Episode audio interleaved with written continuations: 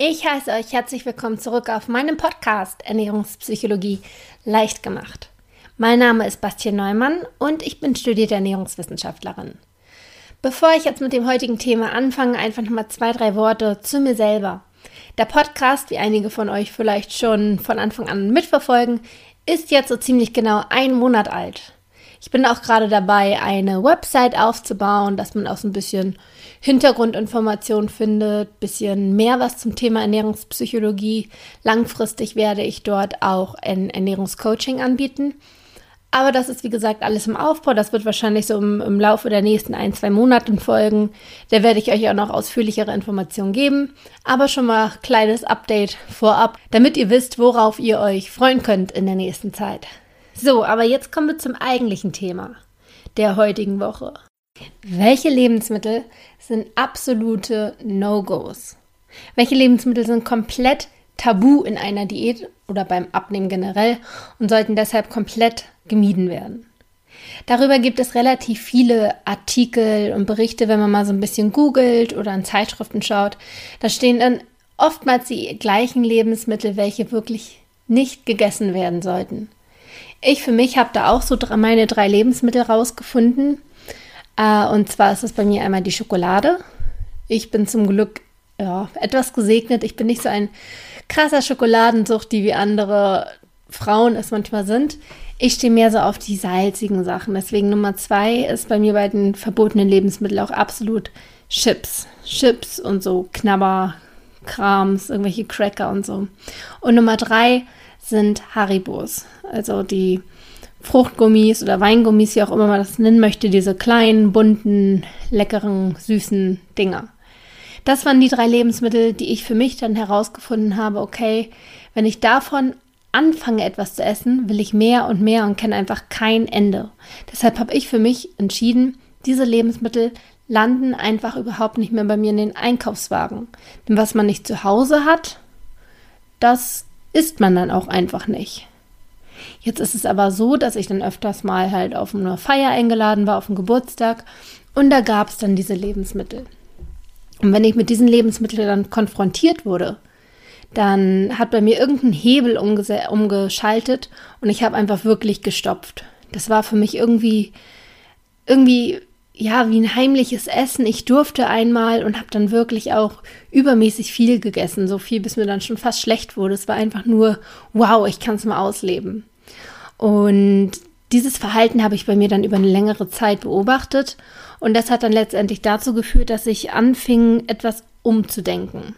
Deshalb ist vielleicht dieser Titel des, des Podcasts heute etwas irreführend, denn ich möchte euch eigentlich heute gar nicht erzählen, welche Lebensmittel verboten sind. Denn meiner Ansicht nach gibt es einfach keine verbotenen Lebensmittel. Was ich heute einfach nur erklären möchte, ist, weshalb man eigentlich sich nichts verbieten sollte und alles ruhig essen sollte, aber in Maßen, denn sonst wird das mit dem Abnehmen leider nichts. Also fangen wir mal an, weshalb das denn eigentlich schädlich ist, sich sogar Lebensmittel zu verbieten. Wenn wir ein Verbot erstellen für uns selbst, wenn wir uns etwas verbieten, dann setzen wir uns selbst damit irgendwie in gewisser Weise ja unter Druck. Man weiß, okay, das ist etwas, was ich nicht mehr tun darf. Und dieses gar nicht mehr tun, nie wieder, das, das erzeugt bei uns irgendwie ein bisschen, ja, Stress, kann man sogar sagen. Das erzeugt Stress in unserem Körper.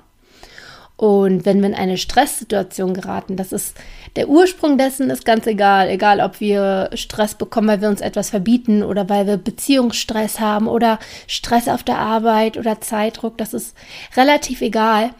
Die Hauptsache ist, wir haben Stress. Und unser Körper reagiert folgendermaßen, wenn wir Stress haben.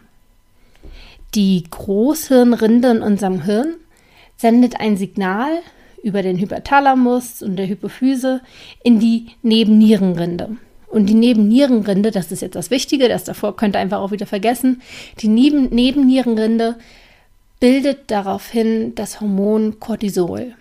Cortisol ist ein Stresshormon. Und dieser Vorgang ist mal wieder ein Vorgang, wie vieles in unserem Körper, der noch aus der Zeit, Steinzeit stammt und damals auch wirklich super sinnvoll war, heute hm, nicht mehr unbedingt so, damals schon. Und deswegen gibt es diesen Mechanismus noch. Denn Cortisol, wenn das gebildet wird in unserem Körper, ist ein Hormon, das die Aufgabe hat, uns in Stresssituationen einen Energieschub zu geben. Das war früher sinnvoll, weil man dann in anderen Stresssituationen geraten ist, zum Beispiel weil man von einem wilden Tier verfolgt wurde und da ist ein Energieschub natürlich lebensnotwendig, dass wir einfach alle Reserven, die wir in unserem Körper haben, freisetzen können und einfach so schnell laufen oder auf einen Baum klettern können, wie es nur geht. Und das war natürlich äh, sehr sinnvoll damals. So, jetzt klingt eigentlich ja das ganz gut, wenn wir einen Energieschub bekommen, weil einen Energieschub können wir nur bekommen, erstens, wenn wir essen. Das tun wir aber in der Stresssituation. Also zumindest, doch, wir essen auch in Stress. Das kann man nicht, äh, nicht verneinen. Aber jetzt in so einer Stresssituation, wie wenn man zum Beispiel einem Tier davonläuft, dann isst man in der Zeit natürlich nicht sondern der Körper gewinnt dadurch Energie, weil er alle möglichen Reserven in unserem Körper so schaltet, dass sie Energie freigeben.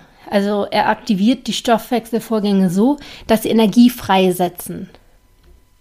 Das führt dann in unserem Körper allerdings zu ja, durchaus zu negativen Sachen langfristig. Einmal ist das nämlich verbunden mit einem Muskelschwund bzw. Muskelabbau. Weil in unseren Muskeln ist ja in Form von Eiweiß beispielsweise auch Energie gelagert. Und diese Energie wird dann auch freigesetzt. Zum anderen führt das Cortisol auch dazu, dass man die, die Fettsäuren aus den Fettzellen freisetzt. Das klingt jetzt auch erstmal ganz gut.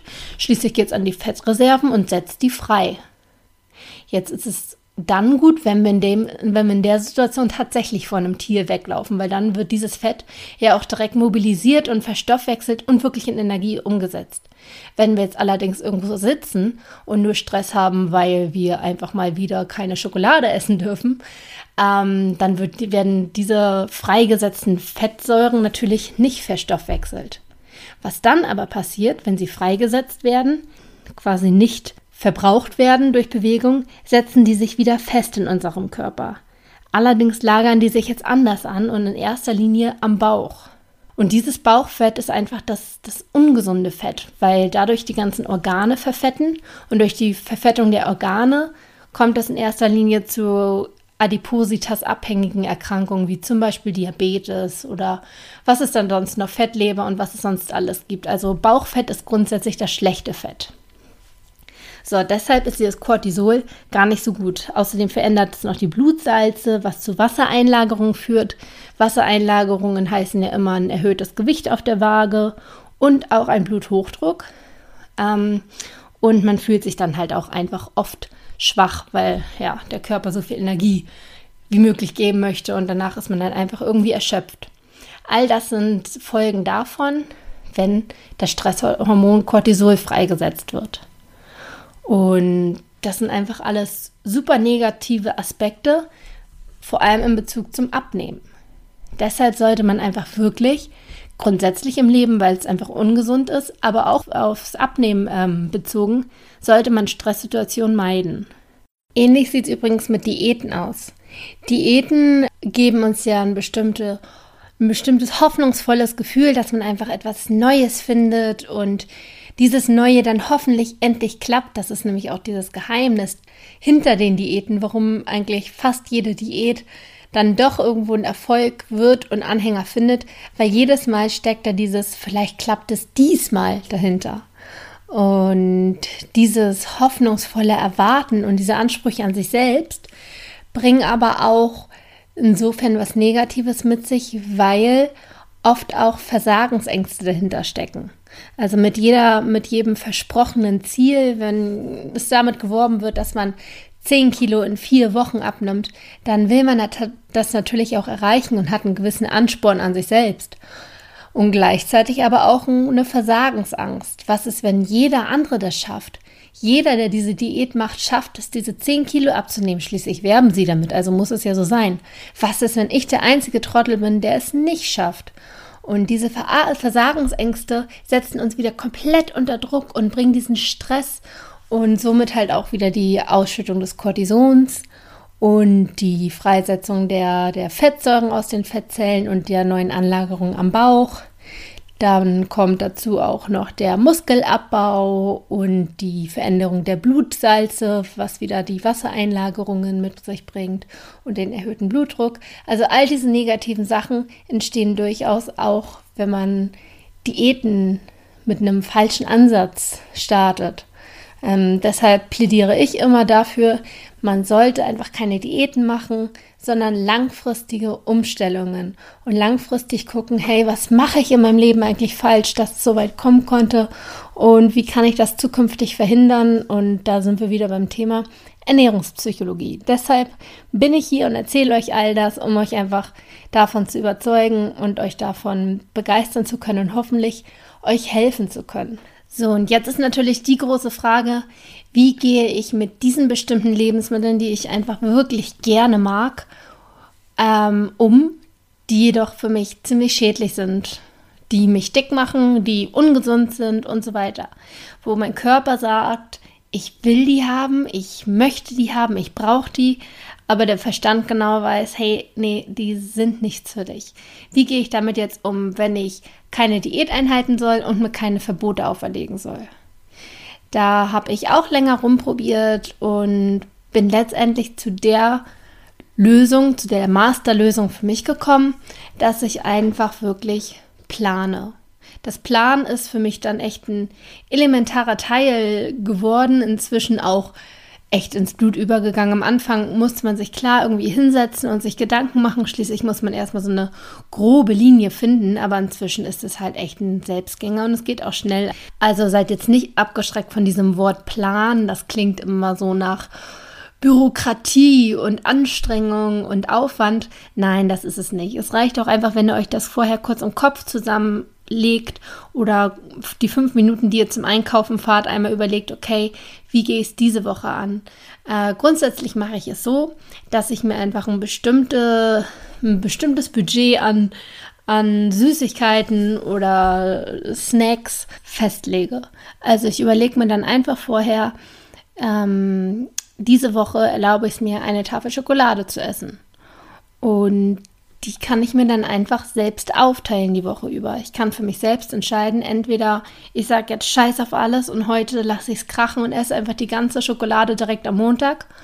Oder ich sage, ich esse jeden Tag ein Riegel der Schokoladen. Habe ich jeden Tag eine Kleinigkeit aufgeteilt. Ich bekomme niemals so dieses Gefühl, das ist verboten und ähm, ich verbiete mir etwas und brauche jetzt, also dieser Druck entsteht nicht, dieser Stress entsteht nicht. Und auch wenn man dann mal diesen Sachen konfrontiert ist, sei es bei einer Geburtstagsfeier oder bei einer Familienfeier, dann überfällt dann einfach nicht dieser, dieser Heißhunger und diese Fressattacke, diese unkontrollierte, weil du dir ja eigentlich das erlaubst, nur halt in Maßen. Und dieses in Maßen zu essen ist einfach wirklich eine Kopfsache. Wir, also unser Körper, will bunkern. Wir sind einfach immer noch darauf geschaltet, wir brauchen ganz viel zu essen. Vielleicht kommt ja bald eine Hungerkatastrophe oder man findet nichts mehr zu essen. Also halt dieses Steinzeitdenken noch. Und deshalb, wenn wir eine große äh, Auswahl an Essen sehen, wollen wir fressen, fressen, fressen. Und wenn wir uns was verbieten und dann dieses, diese Auswahl kommt, dann wollen wir das umso mehr. Und wenn wir unserem Körper einfach wirklich täglich signalisieren, es ist was da, du darfst essen, du, du kannst essen, du brauchst nicht dieses Bunkern, dann kommen wir damit wahnsinnig viel besser klar. Also es ist wirklich eine Übungssache, aber nach ein paar Wochen hat man das in der Regel drin und ich lege euch das wirklich wärmstens ans Herz. Hört auf, euch Sachen zu verbieten, das ist einfach nicht der richtige Weg. Erlaubt euch alles, aber alles in Maßen und plant es, wann, wo und wie viel ihr davon essen wollt und essen dürft. In diesem Sinne wünsche ich euch mal wieder eine wunderschöne Woche. Erlaubt euch etwas und genießt es vor allem. Esst es ganz bewusst und genießt es. Also, bis dann. Ciao. Übrigens noch ein kleiner Hinweis am Rande. Wenn du noch tiefer in die Ernährungspsychologie eintauchen willst, dann gibt es jetzt auch den Online-Kurs Ernährungspsychologie, in dem wir gemeinsam erarbeiten werden, warum du so isst, wie du isst und wie du es schaffen kannst, ungewollte Ernährungsmuster, wie beispielsweise das ungeliebte Stressessen oder auch das emotionale Essen zu durchbrechen. Klingt spannend? Dann sichere dir als Hörer des Podcasts noch schnell einen Rabatt in Höhe von 10% mit dem Rabattcode Podcast10 und melde dich direkt an unter www.bastien-neumann.de slash Kurs. Den direkten Link und auch nochmal den Rabattcode zum Nachlesen findest du in den Show Notes und dann freue ich mich wirklich riesig, wenn du bald dabei bist und nicht nur passiv an deinem Ernährungsverhalten arbeiten möchtest, indem du hier zuhörst, sondern auch aktiv rangehst.